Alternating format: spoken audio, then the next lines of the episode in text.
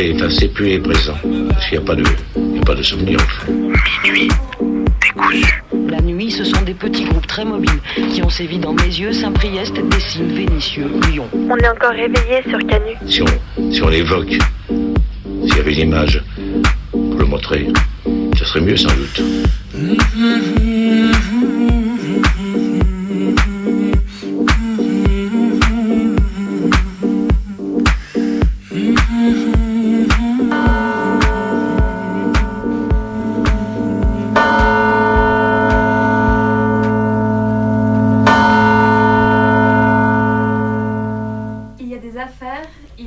Des affaires qu'on n'a clairement pas envie d'approcher, même pas du bout des doigts, hors de question de plonger dans ces nids d'embrouilles et de polémiques nauséabondes.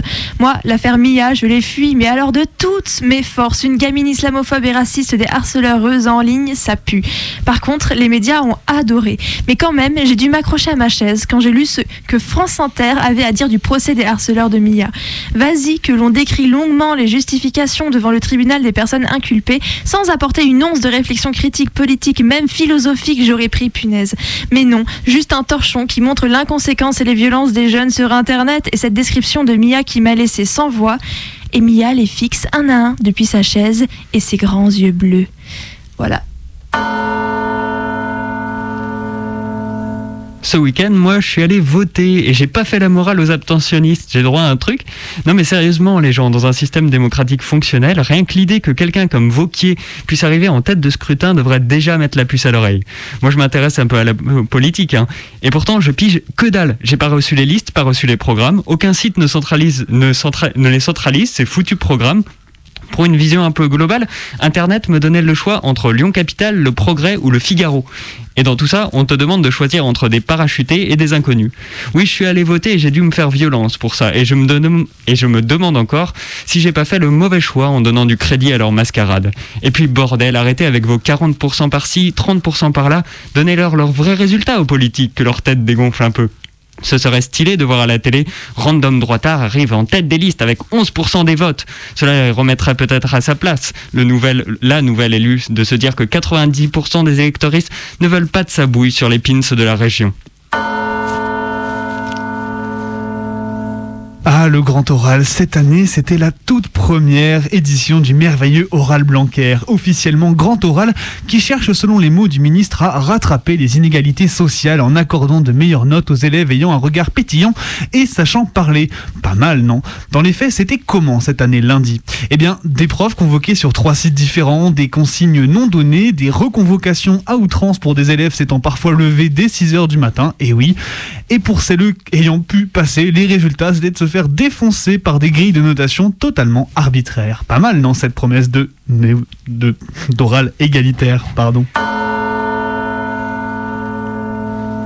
Nouveau féminicide cette semaine, une actu parmi les autres traitée en fait divers par la plupart des médias, alors même que s'ouvre au même moment le procès d'une femme pour le meurtre de son mari violent, violeur.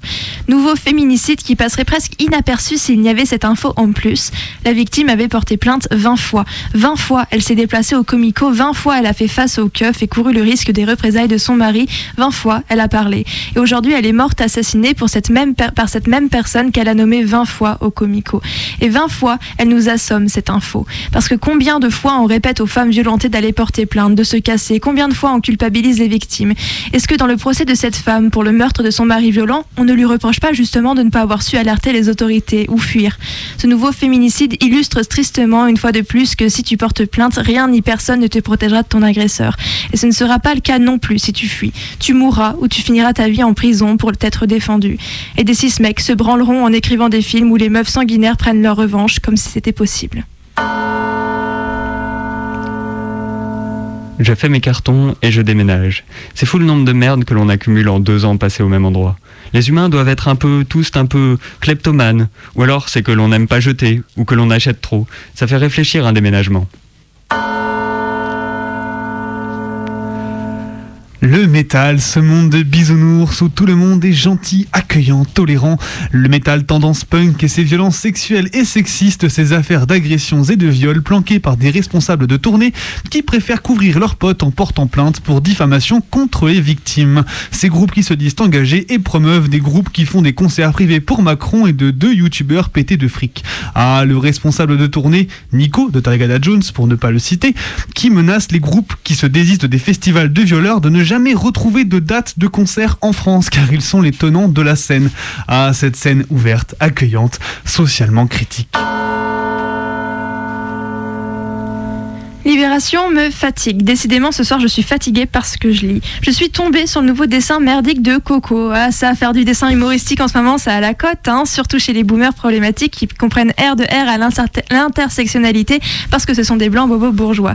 Franchement, JPP, c'est si drôle d'attaquer une femme racisée sur une histoire de loup boutin en utilisant l'image de Luther King, une paire de chaussures invalide l'antiracisme, visiblement. Alors j'ai scrollé parce que de base, je suis pas une femme de Coco, donc en fait, je regarde jamais ces dessins. Mais là, bon sang, j'ai découvert l'ampleur du merdier. Elle s'est déjà illustrée avec une blague stupide sur la PMA pour tous il y a quelques semaines. Alors, un conseil, Coco. On le voit que t'es raciste, sexiste, lesbophobe. On le voit à tes dessins. On le voit aussi à tes followers qui s'émerveillent de ta capacité à réveiller la woke-sphère, je cite. Alors, arrête de faire semblant. Assume de faire de l'humour pour des boomers blancs, bourgeois, hétéros, incapables d'aligner deux fucking neurones. Ah oui, et vive la caricature, hein, puis c'est la liberté d'expression.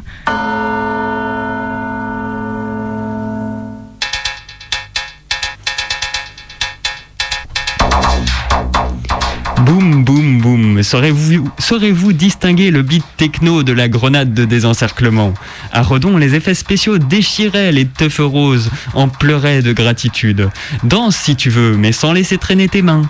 Alors boum, boum, boum. Saurez-vous distinguer le bon beat du mauvais beat?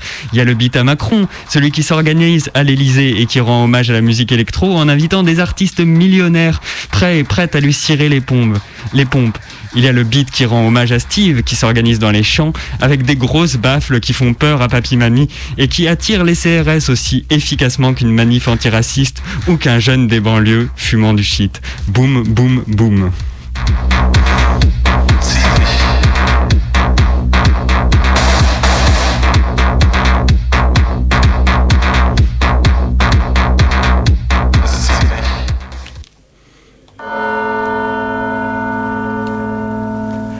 Et le milieu du foot institutionnel, c'est ok l'homophobie décomplexée pour recontextualiser pour celles et ceux qui, comme moi, ont chopé l'info un peu au pif ce matin. Là, bientôt, il y a un match avec la, la Hongrie et l'UEFA, donc euh, visiblement grosse institution européenne du foot, a refusé d'allumer le stade de Hambourg aux couleurs du mois des fiertés devant les pressions des Hongrois. Voilà, ça va sans dire que la Hongrie, tout comme la Pologne, font partie des pays qui durcissent de plus en plus leurs lois vis-à-vis -vis de la communauté queer en toute décomplexion, malgré les pressions de Bruxelles. Et forcément, l'UEFA plie face à ça sans pour autant relever le moindre cri de singe des groupes de supporters fascistes hongrois dans les tribunes vis-à-vis des joueurs français. Vous avez dit bis repetita? Et il est 23h09, vous écoutez Minuit décousu sur Radio Canu, le 102.2. On est là pour découdre, en découdre, ah, pardon, en découdre avec la nuit ou découdre les fils de la nuit, c'est au choix. Ce soir, on va pas trancher hein, sur euh, ce qu'on aura choisi. Et je suis avec du coup Bebe, Martin. Et Maë. Et comme d'habitude, on va passer par les trois phases de l'émission, euh, en commençant par une action militante que j'ai réalisée sur une affaire aux États-Unis. Et ensuite, on va continuer sur le documentaire réalisé par Maé et enfin par la fiction que Benoît a préparée. Les Invisibles, c'est ça? Yes, c'est ça, donc un bouquin euh, sur l'autonomie italienne. Donc restez jusqu'au bout, l'émission va être très très chouette et très très chaude ce soir. Très brillante. Alors du coup, euh, ce soir, on n'oublie pas que vous pouvez aussi participer à l'émission euh, donc pour découdre les fils de la nuit avec nous. et ça, ça se passe sur du coup le standard du studio de Radio Canu, qui du coup, je vous le rappelle, est au... Est-ce que tu t'en souviens, Maë? 04 78 39 18 15. Voilà, je vais le répéter une deuxième fois pour être sûr, c'est le 04 78 39 18 15. N'hésite pas à nous appeler, proposer un son, une anecdote, un témoignage, ce que tu veux. On sera ravis de t'entendre dans le studio. Euh, sache que l'heure la plus adaptée pour faire ça, c'est pendant le documentaire, comme ça, c'est pas la course en régie. Comme ça, on aura pensé à pencher le téléphone qu'on a encore Voilà, oublié. parce que là, le téléphone voilà, il, il est en train de mourir dans un amas de câbles. Euh, c'est même pas le bon téléphone en fait. Euh, donc voilà, on aura le temps d'aller faire des petits branchements et on sera ravis de t'entendre d'ici là. Voilà, et pour l'instant, pose-toi tranquillou devant ton poste. Martin va faire son action militante. Oui, et du coup, pendant que vous réfléchissez à la musique que vous allez envoyer, moi, je vais vous préparer une petite euh, action militante sur euh, un cas qui a lancé le militantisme euh, afro-américain aux États-Unis, donc les Scottsboro Boys. One of the most interesting, crazy, incredible cases of American jurisprudence deals with Scottsboro. Again, you can't understand unless you've got the context of the Great Depression. You have folks riding the rails looking for work just because they can't afford to, you know, I'll go find this job here. So they're just hopping on a train and riding in, trying to find work wherever they can find work. Well, what happens at, in the Scottsboro case is you have nine black teenagers, and some of them get in a fight on the train with a couple of white guys. The train stops in Scottsboro, you know, because this fight has broken out. As they're getting off the train, as the sheriff's folks are there, the white guys get off, the black guys get off.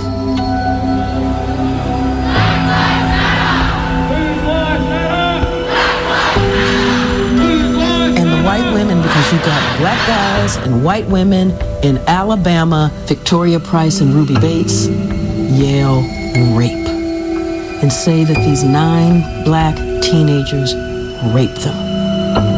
The town immediately took the nine kids, hauled them in jail. There was a one day trial for these nine kids that ranged from the age of like 12 or 13 to 17, known as the Scottsboro Boys. 1931.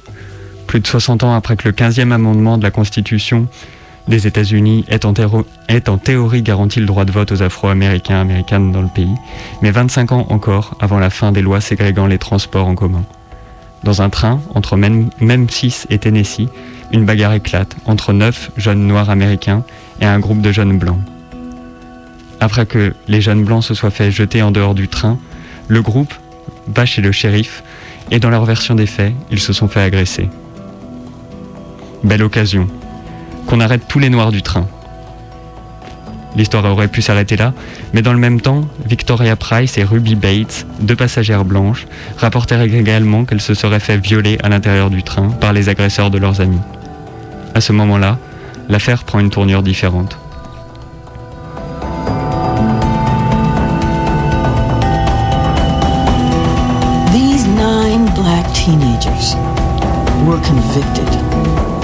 Rape was an executable offense in the 1930s. And so, in a one day trial, eight of them were sentenced to die in the electric chair. The youngest was sentenced to life imprisonment in an Alabama prison. À cette époque, pour le viol d'une femme blanche par un homme noir en Alabama, la peine encourue est la mort. Les lynchages de noirs à de telles occasions étaient fréquents. C'est sous une garde de 100 118 gendarmes que le groupe de jeunes fut emmené à la cour de justice.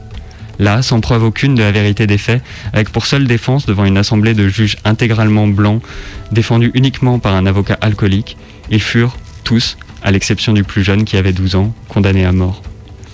Le procès avait duré moins d'une journée.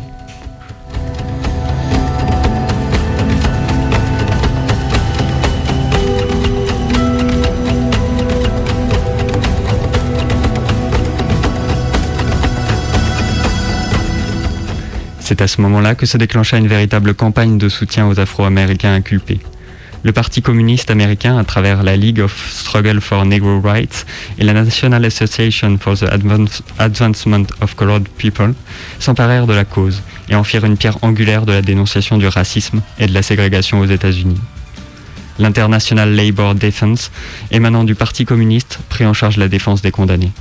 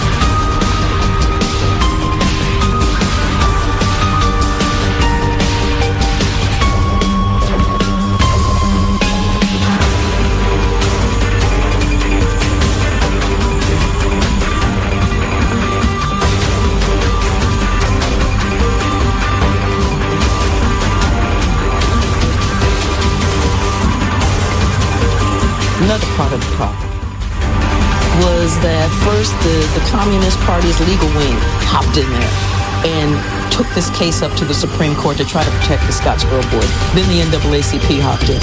But one of a major Supreme Court decision was the Powell v. Alabama decision that came after this. Because think about this. You're on trial for your very life for a crime that never happened.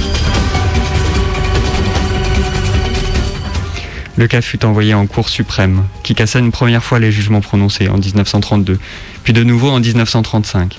Finalement, sur les neuf accusés, un fut condamné à mort et trois autres écopèrent de 75 à 99 ans de prison. Les mobilisations aut- autour des Scottsboro Boys marquent un tournant dans l'histoire de la lutte des droits afro-américains. Nombreux, nombreuses sont celles qui se sont mobilisées pour organiser leur défense. Claudia Jones fit par exemple partie de celles-là. Pour cette journaliste féministe radicale trinidadienne, les Scottsboro Boys furent en quelque sorte son initiation à la politique, au moment où elle choisit de rejoindre le Parti communiste américain.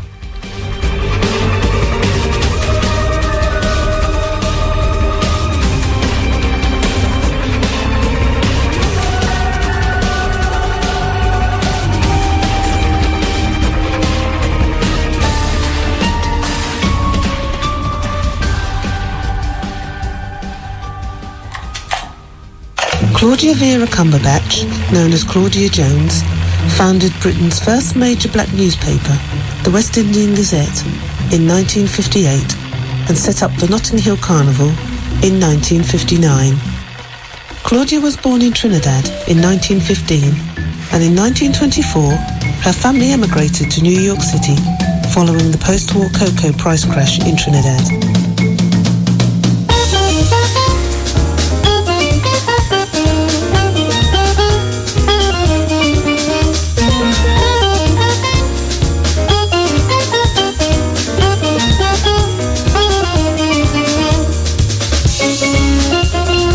Theodore Roosevelt Award for Good Citizenship at her junior high school in America. But despite being a very intelligent young woman, she decided not to go to college as she knew that she would not get what she was looking for in terms of a career in what was then a very separatist and racist America. She found a job in Harlem, working in a laundry, and moved on to other jobs in the retail industry. During this time, she joined a drama group and began to write a column called Claudia's Comments for a Harlem journal. In 1936, she joined the Young Communist League USA, and in 1937, she joined the editorial staff of the Daily Worker. In 1938, she became the editor of the Weekly Review.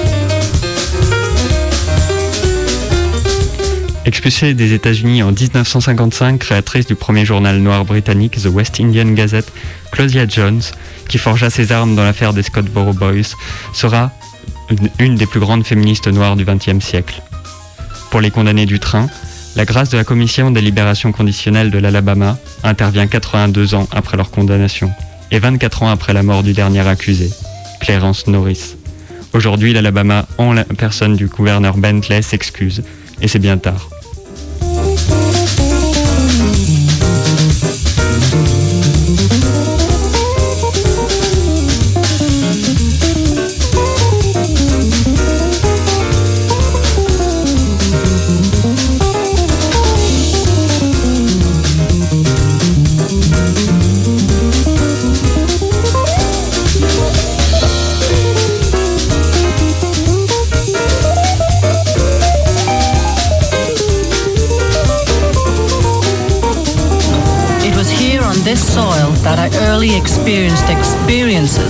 Which are shared by millions of native-born Negroes.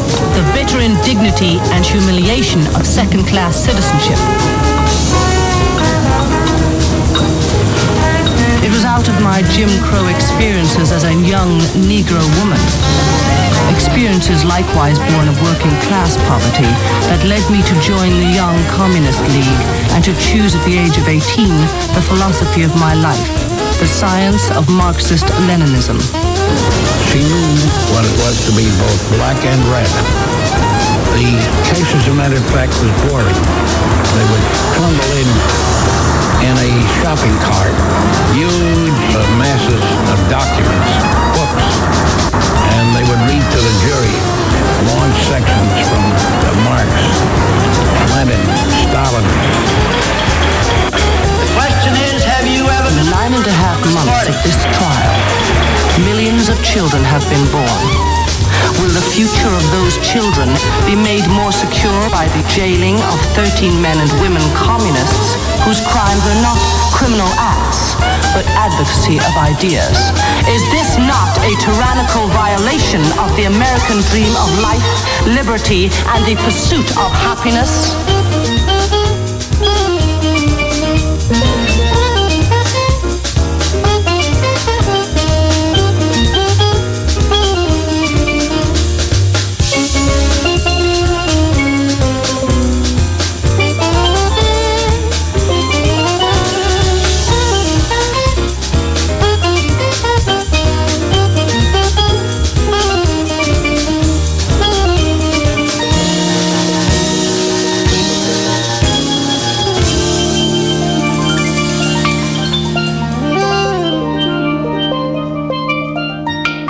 This resolution to correct the injustices that were carried out against these young men called the Scottsboro Boys. The Scottsboro case has been studied extensively over the years. All the experts conclude the same thing, that the Scottsboro boys were wrongly convicted. And obviously they are no longer with us. Even though I was proud to sit with one of the sons. Just a few minutes ago, and, and I'm proud that he's with us today. But we work together. On the state level to find a way to let pardons take place and also exonerate all the Scottsboro boys.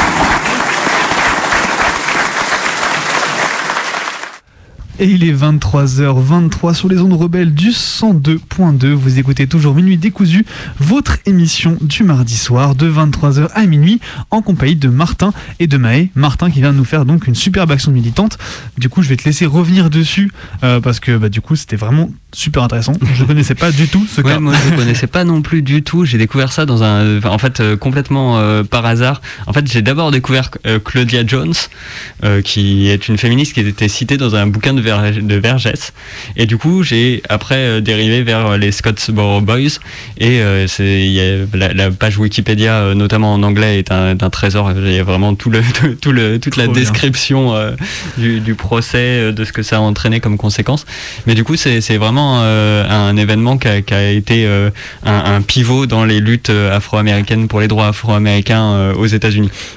Voilà. Et du coup, tu nous disais qu'on pouvait retrouver un peu plus d'informations sur un doc sur YouTube et euh, il y a une série aussi, je crois, qui a été faite. Ouais, il y a un doc, je l'ai euh, pas regardé, donc je sais pas trop ce qu'il vaut, euh, je sais pas à quel point, parce que euh, j'ai vu qu'il y avait pas mal justement de, de séries, tout ça, mais je pense qu'il y en a pas mal qui sont romancées. Oui, voilà. Je, je, je sais pas ce que ce qu'elles valent historiquement parlant, mais ça, ça peut valoir le coup d'aller jeter un coup d'œil en tout cas. Voilà, on vous laissera aller approfondir le sujet par vous-même et aller lire du coup cette féministe. Et on vous rappelle sans transition aucune Bah que oui. vous pouvez nous Comme ça. appeler justement, bah, peut-être pour réagir hein, euh, au Oui, voilà, d'action pourquoi militante. pas, pourquoi si toi pas aussi t'as une, euh, un truc comme ça à nous raconter, nous on est rappelé j'espère une, une musique particulière. euh, C'est toujours le même numéro au 04 78 39 18 15. Voilà. Raconte, passe-nous un pardon, excuse-moi, je t'ai coupé. Vas-y, vas-y. Voilà, bah, je disais voilà, passe un son, passe une anecdote. Nous, on est ravis de t'entendre. Ce sera juste après du coup un doc que Maë nous a préparé euh, cette semaine. Maë, je te laisse du coup bah qu'est-ce que c'est que ce doc du coup? C'est le doc Origins. Formidable. Non, c'est un doc qui va reprendre trois anecdotes en fait que j'ai collectées sur, euh, vous connaîtrez peut-être la page Facebook Human of New York, qui est euh, la page Facebook d'un photographe en fait américain qui euh, bon, se balade dans les rues de New York, qui voyage beaucoup d'ailleurs depuis, ça fait des années qu'il fait ça, et qui prend des gens en photo, il discute avec et il met des, des, des brèves, des, ces discussions qu'il a avec les personnes et c'est souvent euh, bah, hyper, hyper euh, émouvant, hyper intense parce que bah, ça va de, de la blague, d'un- d'une petite euh, anecdote livrée de la vie de ces personnes à, à tout un récit de vie parfois. Du coup, il y a vraiment absolument de tout et j'en ai sélectionné trois pour vous donner un petit aperçu de, de ce que ça donne. Personnellement, j'aime beaucoup et c'est un peu en fait ce qui a inspiré Voilà. le doc dans, dans Mini Décousu, c'est-à-dire un, un témoignage à la première personne sur une histoire personnelle en fait euh, qui peut être un peu sur n'importe quel sujet mais qui est ce que a vécu cette personne là et ce que la personne a envie de, de raconter. Voilà, donc à la 72e demi-nuit décousu, on découvre enfin les origines du pilier de l'émission depuis plus d'un an. Et ben, je crois qu'on va s'écouter ça. On écoute. C'est le jour où j'ai failli mourir. J'avais 14 ans. Je me souviens que mon père corrigeait des copies d'examen sur le canapé. Mon frère était assis sur le lit et j'étais allongée sur le sol, faisant semblant d'étudier mes maths. Mais secrètement, du coin de l'œil, je regardais la télévision. Parce que le bulletin d'information était sur le point de se terminer et qu'après il y avait Mark and Mindy. C'était mon programme préféré parce que j'adorais Robbie Williams. Nano, nano.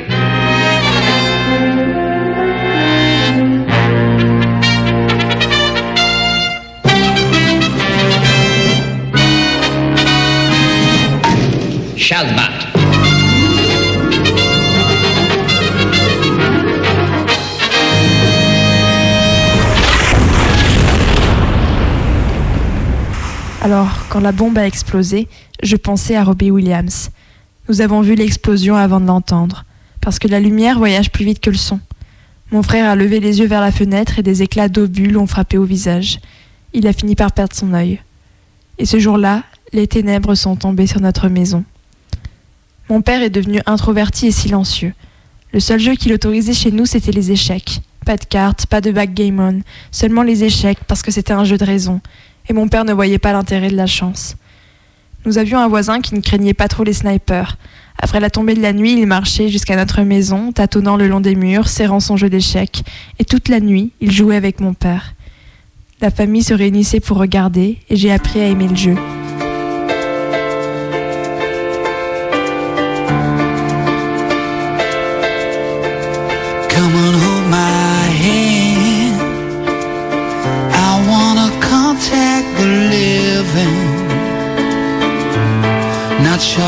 Quand je suis arrivée en Amérique, j'étais jeune. Mon premier travail était dans un magasin d'échecs. Et finalement, je suis devenue propriétaire de mon propre magasin. Il y a de nombreuses années, mon père est venu me rendre visite à New York. Nous avons beaucoup joué aux échecs ensemble. Et un après-midi, nous avons décidé de nous promener dans la ville. Nous descendions Houston Street quand j'ai vu Robbie Williams venir vers nous. Il accompagnait sa fille. J'accompagnais mon vieux père. Et nous avons partagé un moment parental. Nous nous sommes souris. Mais je ne lui ai pas parlé parce que j'étais trop timide. Mais je voulais lui dire. Je voulais lui parler d'un jeune garçon palestinien qui était censé mourir une nuit. Mais dans les moments les plus sombres, à l'autre bout du monde, il pensait à toi. Il t'attendait. Parce qu'il voulait oublier ses problèmes et sourire. J'aurais aimé lui avoir dit ça.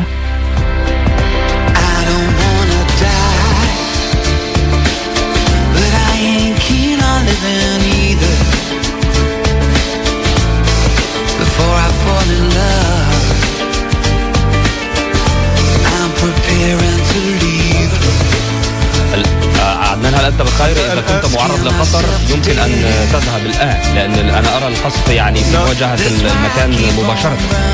تحذيرية.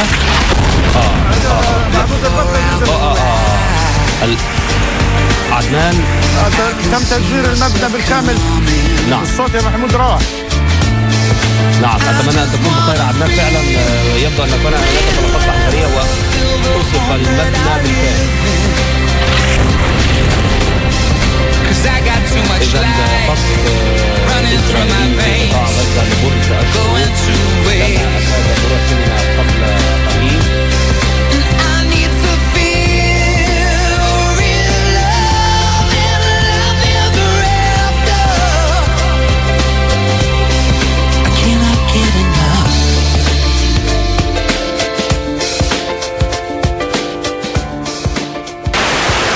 a commencé lorsque mon grand-père Mo a mal pris un virage. Il avait 93 ans, mais il conduisait toujours pour aller et revenir de sa boucherie. Et une nuit, il a raté son virage dans le noir. C'est alors que je lui ai proposé de commencer à le ramener chez lui. Mais je pense qu'il m'a mal comprise. Parce que le lendemain matin, il a appelé à 7h30 et a demandé Quand est-ce que tu viens me chercher?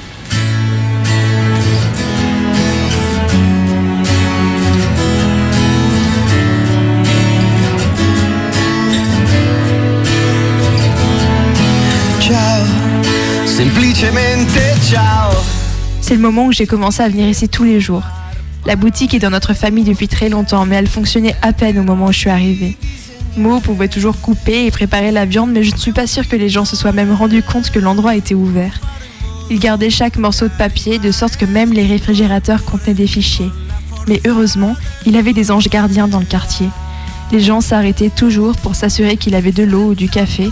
Il y avait toujours un voisin pour s'asseoir avec lui pendant qu'il fermait le magasin.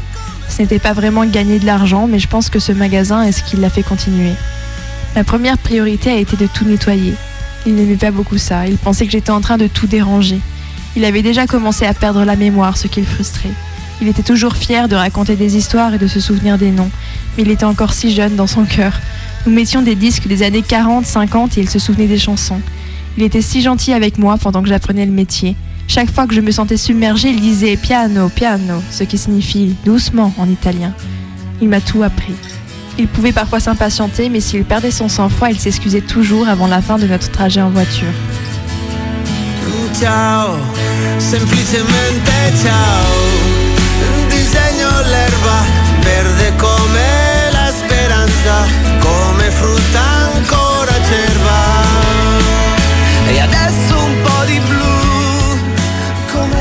Nous avons travaillé ensemble pendant deux ans et demi. Mais pendant la première semaine de la quarantaine, toute ma famille a contracté le Covid. Et grand-père Mo est décédé deux semaines plus tard.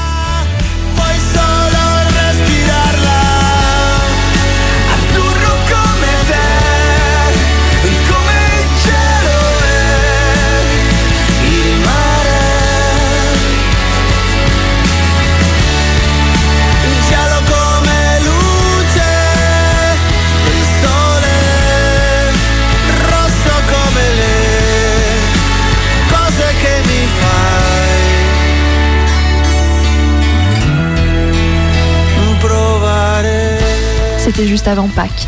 Et quand je suis revenue au magasin, il y avait tellement de fleurs devant notre porte. C'était un peu effrayant parce que les rues étaient vides. Et j'ai gardé la porte fermée parce que j'étais toute seule. Mais les clients fidèles n'arrêtaient pas de passer voir si j'avais besoin de quelque chose. Et la nuit, quand il était temps de partir, il y avait toujours un voisin pour s'asseoir avec moi pendant que je fermais le magasin.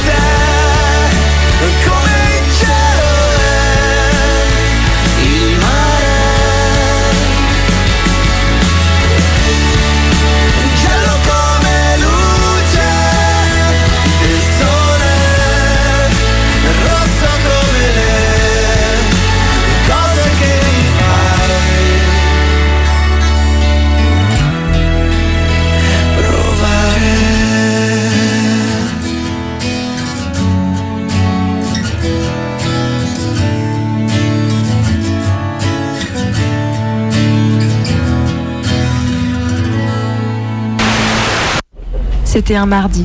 Je conduisais la M20 ce jour-là.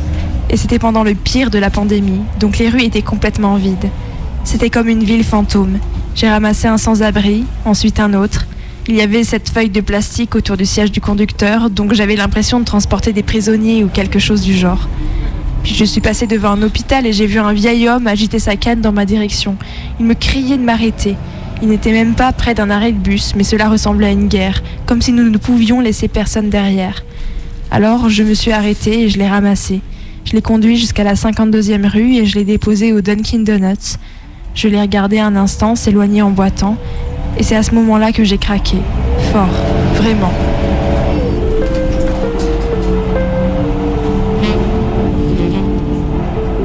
Fort, vraiment. Je ne pleurais pas seulement pour lui, je pleurais pour tout ça. Pendant cette période, il était si difficile de ne pas être déprimé. Je suis une personne sociable. C'est là que je puise mon énergie, mais il n'y avait plus personne. Il n'y avait personne à faire sourire ou à secouer. Il y avait des moments où j'étais tout seul dans le bus, assis à un feu rouge, et je commençais à penser aux choses les plus folles. Mais je me ressaisissais. Je me disais, Louise, tu vaux mieux que ça, tu es une personne heureuse. Parfois, je commençais à me faire des grimaces dans le miroir juste pour moi. J'appuyais sur le bouton de la sono et chantais I'll make love to you, juste un petit quelque chose pour me faire rire. Ainsi, je pouvais avoir un sourire pour la prochaine personne qui monterait dans le bus. Cela fait une grosse différence.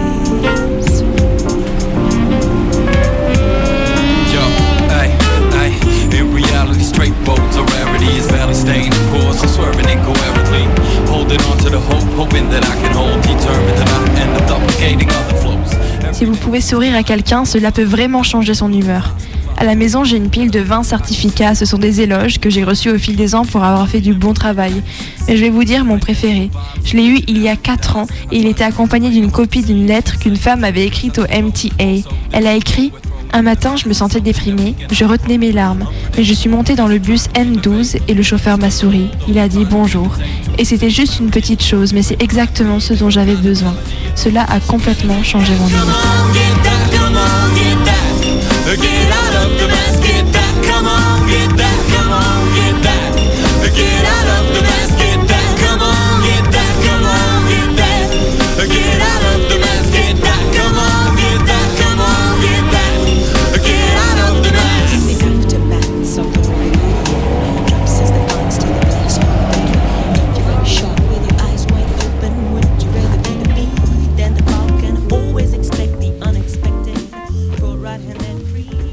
Et il est 23h38. Vous écoutez toujours Minuit décousu au 102.2 Radio Canu, la plus rebelle des radios.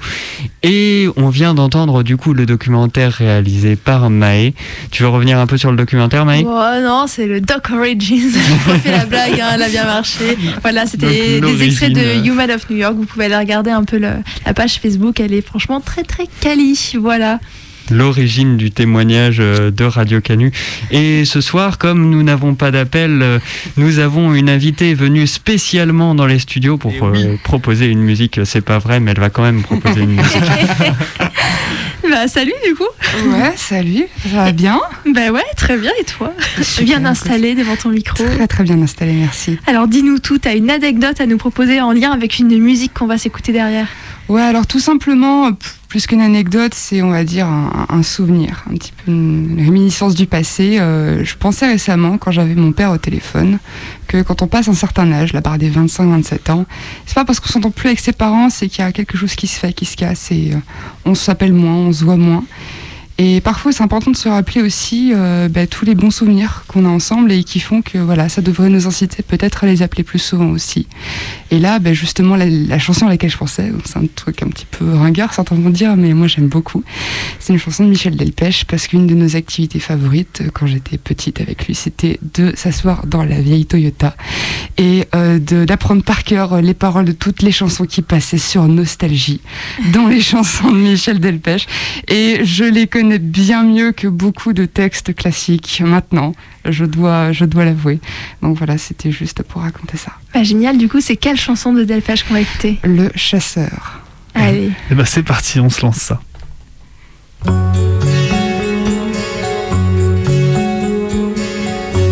Il était 5 heures du matin, on avançait dans les marais, couverts de brume.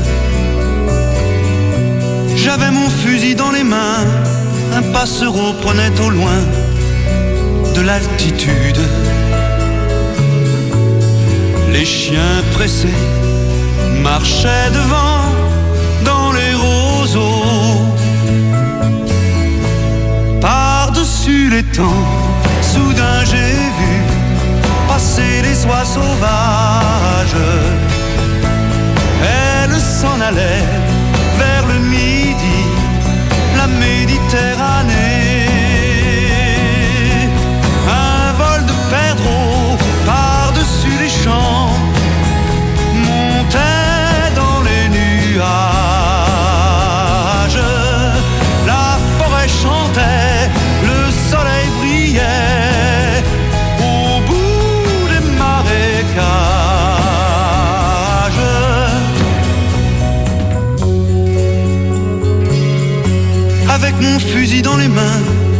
fond de moi je me sentais un peu coupable.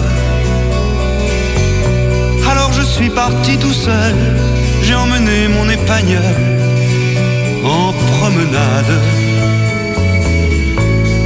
Je regardais le bleu du ciel et j'étais bien. Par-dessus les temps, soudain j'ai vu passer les oies sauvages. Elles s'en allaient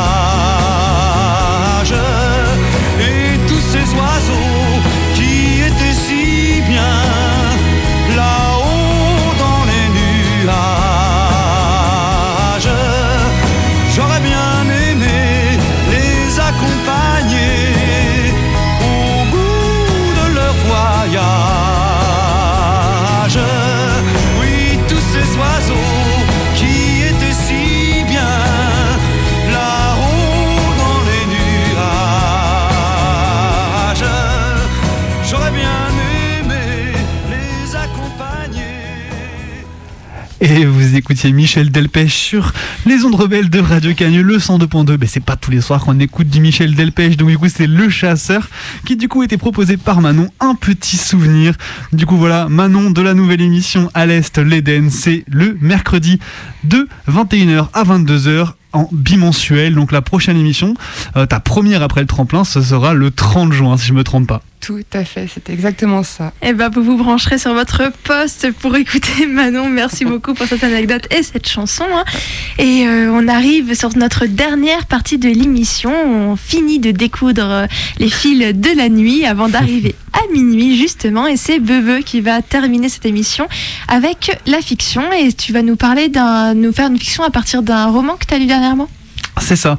Alors un roman slash chronique, je sais pas trop comment l'appeler, c'est un truc un peu particulier qui s'appelle Les Invisibles de Nani Balestrini. Voilà, je dis pas de bêtises. Euh, c'est un roman donc du coup euh, un peu particulier écrit en italien sans ponctuation, donc vous pardonnerez à l'avance tous mes bégaiements. Euh, ça risque d'être assez sportif avec le masque. Euh, voilà. En tout cas, c'est un roman du coup plutôt bon, slash chronique parce que vous comprendrez que c'est des événements qui sont réellement arrivés durant euh, l'autonomie italienne. Donc la période de l'autonomie italienne, c'est grosso modo la- les longues années 68 en Italie où on voit un mouvement extra-parlementaire se dessiner. Voilà, c'est un vaste sujet super intéressant sur lequel on aura peut-être l'occasion de revenir un jour en action militante. Et en attendant, voilà, là c'est un, euh, voilà, c'est une fiction autour d'une révolte de prison. Et j'en passe pour faire un big up à Luigi de Mayday qui m'a recommandé chaleureusement ce bouquin en me disant tiens, tu kiffes la- l'anticarcéralisme, c'est pour toi. Voilà, et bien je vous propose qu'on y aille euh, ben, de suite. Allez, on t'écoute. you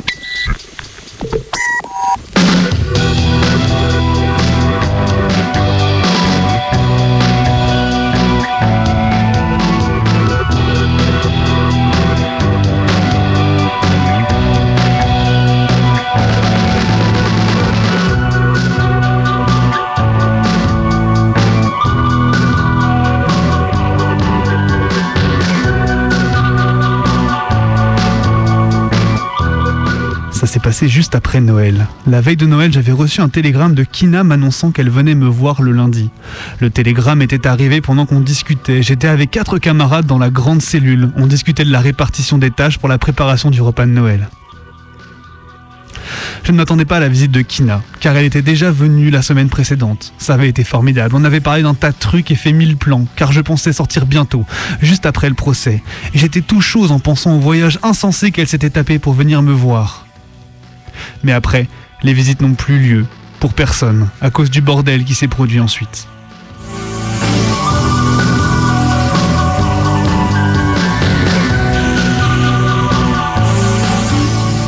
Ça s'est passé lundi, non, dimanche, à la promenade l'après-midi. Le matin, il y avait une fouille, mais bizarrement, cette fouille avait été plus sévère que les fouilles habituelles. À la promenade, le temps passait, mais il ne se produisait rien. Quand le moment est venu où les gardiens font rentrer les gens dans les cellules, ceux-ci sont remontés normalement, tranquillement. Moi, je suis remonté parmi les derniers, bavardant avec un autre camarade, sans m'imaginer le moins du monde que juste à ce moment, il se produirait ce genre de merdier.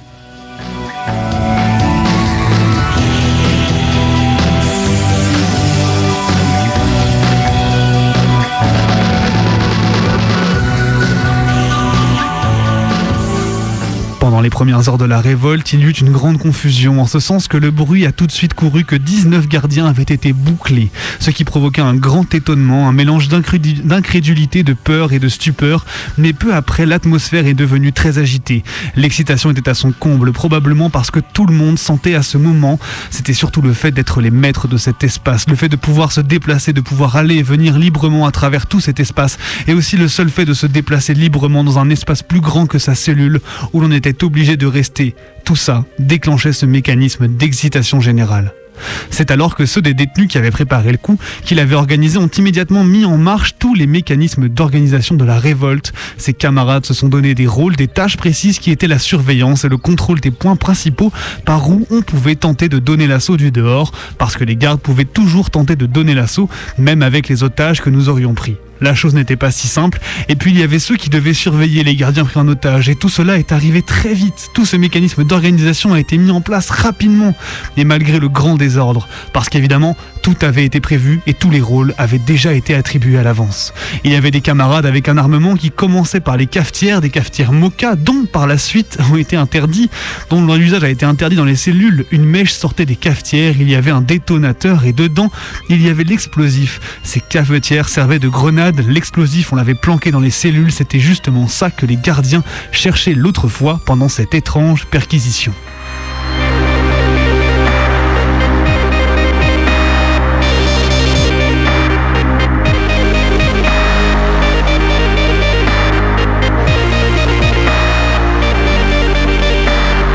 Les gardiens, on les a tous enfermés dans une grande cellule et on a pratiqué sur eux la fouille rituelle et tout, mais sans aucune brutalité, personne ne leur a fait de mal. Mais il y avait, il n'y a eu aucun acte de violence contre les gardiens. Tout ce dont je me souviens se préoccupait et continuait à répéter que de toute façon il ne fallait rien faire aux gardiens parce que c'était la garantie que tout finirait bien. Les gardiens pris en otage avaient été enfermés dans une grande cellule et surveillés de l'extérieur. Ils ont toujours été traités convenablement et nourris comme nous pendant tout le temps de notre révolte. Et on mangeait, c'était des spaghettis stockés en quantité dans les cellules. Il y avait des camarades qui cuisinaient des spaghettis pour tous et passaient prendre commande. 3 à la matriciana, 4 à la carbonara, 5 à la tomate. Ils en faisaient partout sur des réchauds de camping et même les gardiens enfermés eurent leurs spaghettis.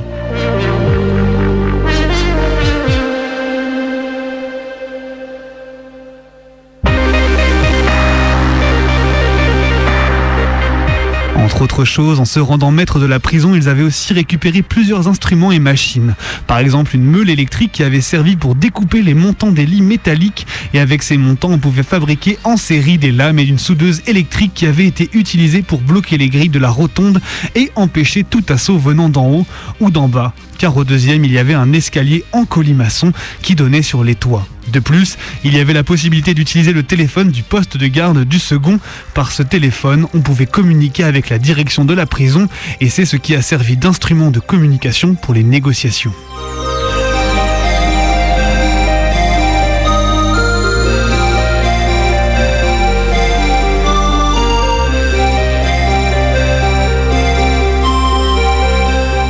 L'atmosphère qu'il y avait, c'était l'euphorie. Il y avait une ambiance de fête. Je me souviens de cette énorme euphorie, de cette excitation, de cette fête.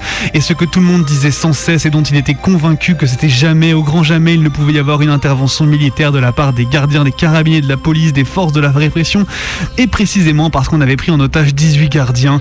Et c'est ce qui nous rendait presque impossible une attaque, parce qu'elle aurait été très dangereuse pour les gardiens enfermés.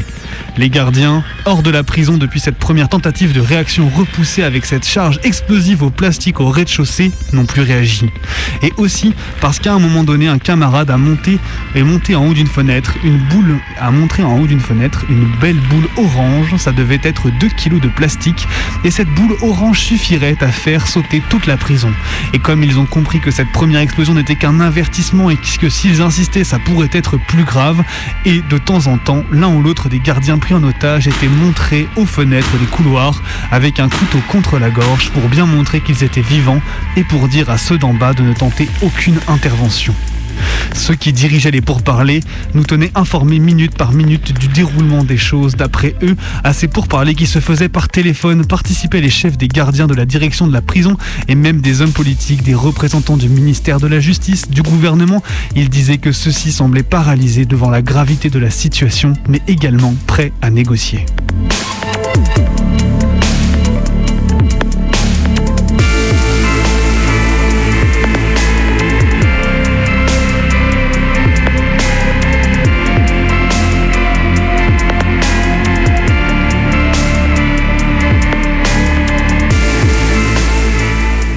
Ça, moi, je ne l'oublierai jamais.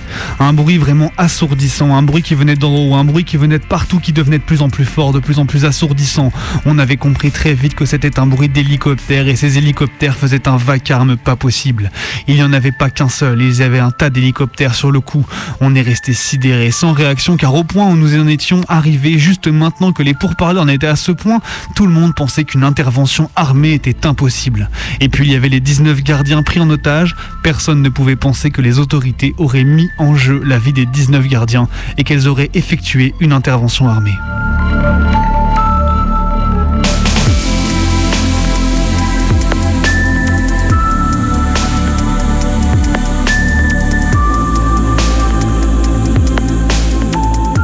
Ils sont arrivés sur le toit, ils sont descendus sur le toit, ils ont commencé à balancer des grenades. Ils sont arrivés sur le toit et sur le toit il y avait une trappe. Ils ont fait sauter la trappe à coups de grenade et cette trappe ouvrait sur un escalier en colimaçon et cet escalier en colimaçon donnait sur une grille qui donnait sur la rotonde du deuxième qu'on avait bloqué alors qu'ils ont fait sauter tout de suite la trappe et avant de descendre ils ont commencé par larguer quelques pains de plastique dans l'escalier, c'est-à-dire ils jetaient leurs bombes dans l'escalier et au fur et à mesure que les bombes arrivaient dans la rotonde, il y avait ces détonations vraiment assourdissantes, ces explosions. Les gens ont commencé à se sauver, courir en avant, en arrière, en avant, en arrière, dans cet espace limité, à courir en avant et en arrière, dans ce couloir, à entrer, à sortir des cellules d'une façon confuse et chaotique, pendant toutes ces longues minutes sans savoir absolument quoi faire, en cherchant quelqu'un sans le trouver, entrant et sortant des cellules.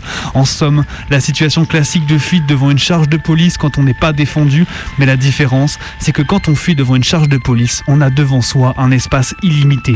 Ici, au contraire, tout le monde se sauvait comme des rats pris au piège parce que tout le monde savait instinctivement qu'il n'y avait pas de place. On était, dans un espace clos et ces types arrivaient et lançaient des grenades avec ce bruit assourdissant d'explosions continuelles qui vous font péter le tympan.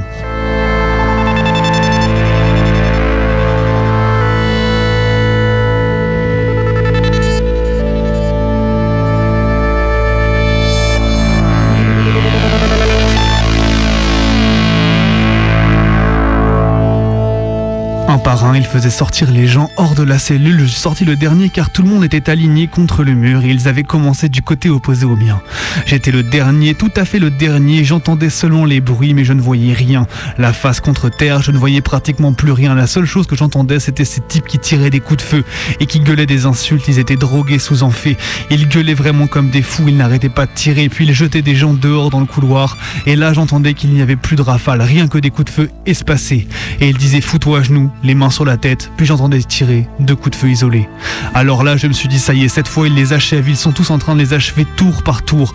Mais je te jure, il y a du temps qui se passait, je te jure, j'étais parfaitement convaincu qu'ils étaient en train de tuer tout le monde.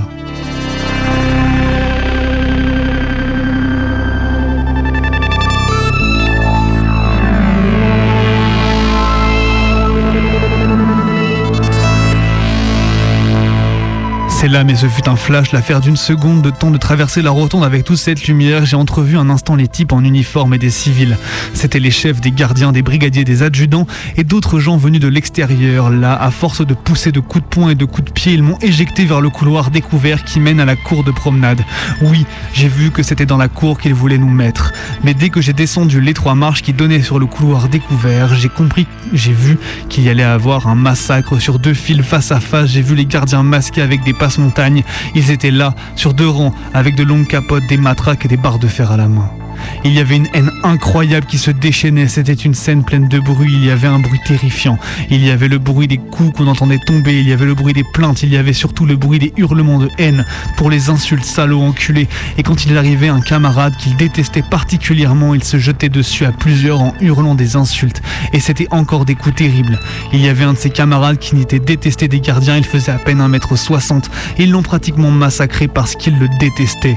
Et on assistait impuissant à cette scène. On pensait, c'était pas possible qu'il ne meure pas.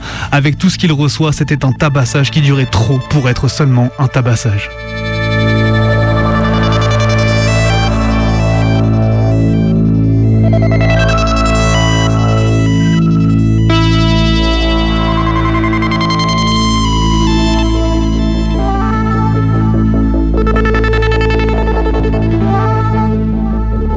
Pendant toute la journée allongé par terre sur ces couvertures à laisser sortir la douleur et les bleus des coups reçus.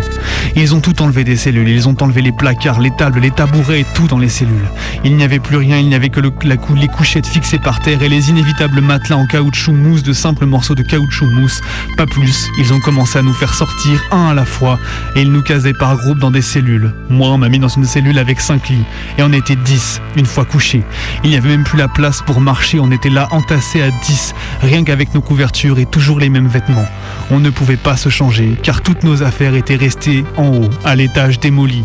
Ce qui fait qu'on a gardé les mêmes fringues, déchirées, pleines de sang, dégueulasses, et on est resté là dedans comme ça pendant trois semaines.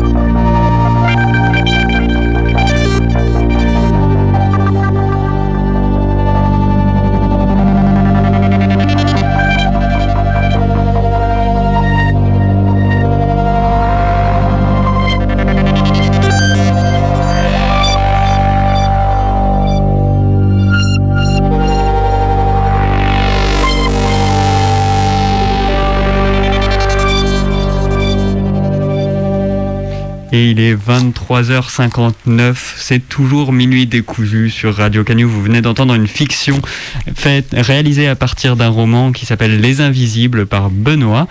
Et pendant qu'on écoutait la fiction tout tranquillement, enfin tranquillement façon de dire, vu ce qu'il y avait dedans, on a reçu l'appel d'une auditorice, d'une ou d'un auditorice, euh, que Salut. l'on va écouter tout de suite. Tu nous entends? Salut. Salut, je vous entends très peu, mais je vous entends quand même Wow. toujours un plaisir. Super, alors- papillons dans le ventre à chaque fois. Alors dis-nous, tu as un son à nous proposer ce soir Oui, bah moi, euh, je voulais vous conseiller euh, euh, You Stupid Bitch de Girl in Red, euh, tout simplement parce que euh, bah, ça fait un petit moment que j'écoutais pas de musique et puis j'ai entendu le, le dernier album de euh, cet artiste Girl in Red, donc, et qui est trop bien. Et du coup, je l'écoute en boucle depuis un mois. Voilà. Eh ben génial, on va écouter ça pour finir cette, cette soirée finalement. Trop chouette, c'est la meilleure façon de, soirée, de finir la soirée, pardon. Eh ben merci, Merci beaucoup pour ton appel. Euh, Merci à du coup, vous. tu nous redis le titre? You Stupid Bitch, je You crois. Stupid Bitch. Par Girl in Red. Allez, on s'écoute ça.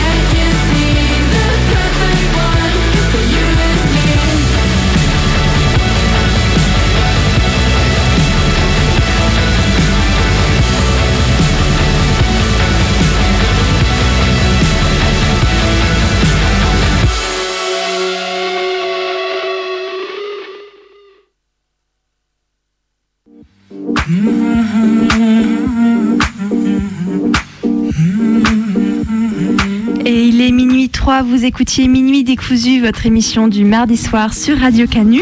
On se retrouve dès la semaine prochaine pour découdre les fils de la nuit entre 23h et minuit, donc le mardi.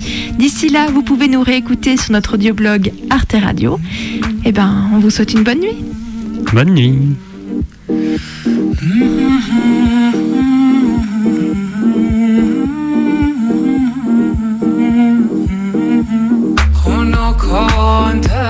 که نشینیم در با